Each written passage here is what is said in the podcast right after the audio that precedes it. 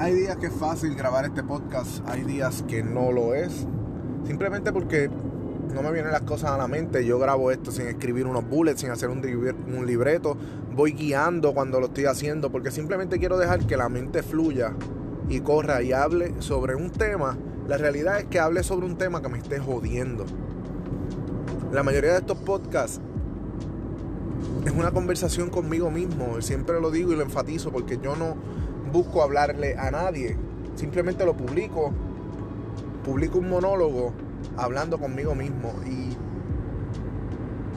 hoy voy pensando en que todo lo que sube tiene que bajar. A veces dejamos algo que se vaya suelto. Le damos, soltamos la soga, dejamos que corra y que corra y que corra y que corra. Y, y no queremos aguantar la soga después. Le tenemos miedo a aguantar esa soga luego. Porque sabemos que si hago eso, si aguanto la soga, la soga se puede partir y luego no lo voy a poder controlar. Y estoy hablando del ego. El ego es tan fácil dejarlo que se crezca, que se vaya corriendo, soltarlo. Como cuando tú tienes un, un kennel y estás soltando el perro y lo dejas correr, correr, correr, correr, correr. Si ese perro es grande y es fuerte, te va a arrastrar. Se puede partirle el cable, la soga. Y luego de eso no puedes controlarlo. La realidad es que como todo perro, bueno, si tú eres un buen amo, un buen dueño, va a regresar a ti. Luego de haberse ido por ahí hacer y deshacer. Y ese es el problema del ego. Lo dejamos suelto, se va, hace y deshace. Cuando vienen a caer los pies sobre la tierra, cuando ese perro regresa a casa, tú te das cuenta que eres el dueño de ese perro y que el desastre que haya hecho es tu responsabilidad. Así es el ego. El ego muchas veces lo dejamos que se vaya suelto, que haga lo que le dé la gana. No lo queremos aguantar, lo dejamos que corra, corra, corra. A veces no nos callamos la boca, abrimos la boca y no la podemos cerrar y dejamos y decimos y escupimos por ahí para abajo una ensarta de insultos, ya sean directos o indirectos.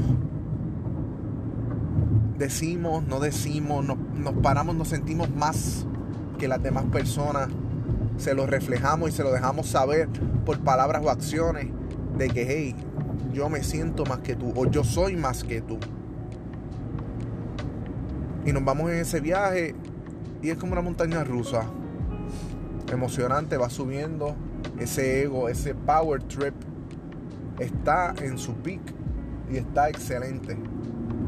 Pero sabes qué? El problema de eso es que cuando pasa factura, cuando llegas al tope, cuando subes con tu ego, ese mismo ego es el que te va a empujar al borde de la barranca. Cuando estás allá arriba en la montaña rusa, ese mismo ego es el que va a empujar ese carrito y vas para el suelo. Y no hay nadie que te sostenga. ¿Sabes por qué? Porque lo hiciste solo, subiste solo. Y es excelente y es buenísimo subir solo cuando pasas muchísimo trabajo.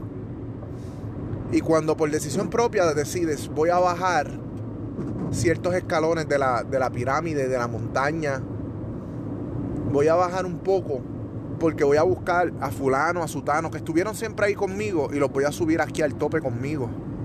Porque vale la pena. No te estoy diciendo que ayudes a todo el mundo. Porque yo siento y creo una filosofía donde no todo el mundo se merece tu ayuda. No todo el mundo se merece tu ayuda, pero sí todo el mundo merece ayuda. Y si tú conoces una persona que tú no la puedes ayudar simplemente porque ya no te nace, porque esa persona te lastimó, entiendes que es una mala persona, pero conoces a alguien que sí puede ayudarla, envíale la ayuda. No tienes que brindársela tú. No dejes que tu ego te coma, porque el ego corroe. Y luego no vas a saber ni quién eres. Si has visto la película Venom, para mí sería una comparativa con el ego. El ego puede ser como un parásito que vive dentro de ti. Puede ser como una bacteria y hay bacterias buenas y bacterias malas. Hay bacterias que las necesitamos para vivir, hay microorganismos que los necesitamos para vivir, hay microorganismos que no son necesarios, que causan daño. El ego puede ser una bacteria buena, una bacteria mala.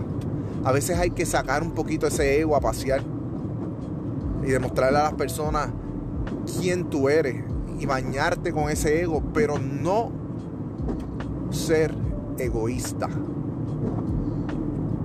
No pensar solamente en ti, porque a veces pienso que para yo subir, sobresalir, sobresaltar, tengo que joder a alguien y enterrarlo. Personal, profesionalmente. Eso no deja nada. A veces tenemos muchos pensamientos que son pensamientos egoístas y un pensamiento egoísta viene del ego. Y cuando ese ego está crecido, puede ser una de las cosas más peligrosas que tienes en tu vida. Y lo peor es que no lo sepas controlar. Así que piensa hoy en cómo tienes tu ego, en qué nivel está ego, hazte un ego check. Porque si se te está yendo la cadena de más, quizás estás a, tiempo de alarla, de ponerle un tranque y poco a poco empezar a enrollar esa cadena y pescarte tú mismo, traerte de vuelta. No permitas que ese ego se vaya suelto y que no haya quien lo detenga. No permitas que pierdas el control y luego sea muy tarde. Piénsalo bien.